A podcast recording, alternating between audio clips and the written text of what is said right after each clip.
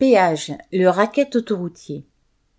Les opérateurs d'autoroutes, les groupes Eiffage, Vinci et Abertis, ont annoncé qu'en février, ils allaient augmenter les tarifs des péages d'au moins de 8%.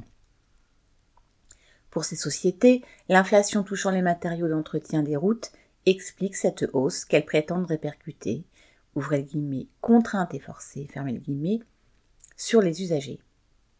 De qui se moque-t-elle la grande majorité des autoroutes ont été construites par l'État avec l'argent des contribuables.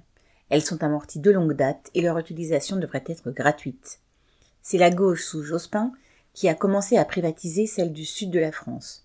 Puis Villepin, en 2006, a terminé le travail en offrant un pont d'or à des promoteurs. Depuis, la part consacrée à l'entretien du réseau est minime par rapport à leurs profits et ne justifie en rien cette augmentation faramineuse. Depuis des années, les sociétés d'autoroutes dégagent près de 70% de marge brute.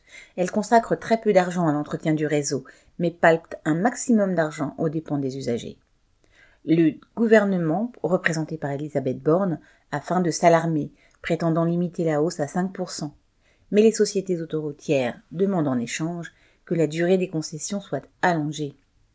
Ces sociétés n'ont qu'une peur, que l'État les empêche de continuer de traire la vache à lait. Pourtant, celui-ci est tout prêt à se coucher devant elle, à accepter l'augmentation des péages et même à le faire pour des siècles.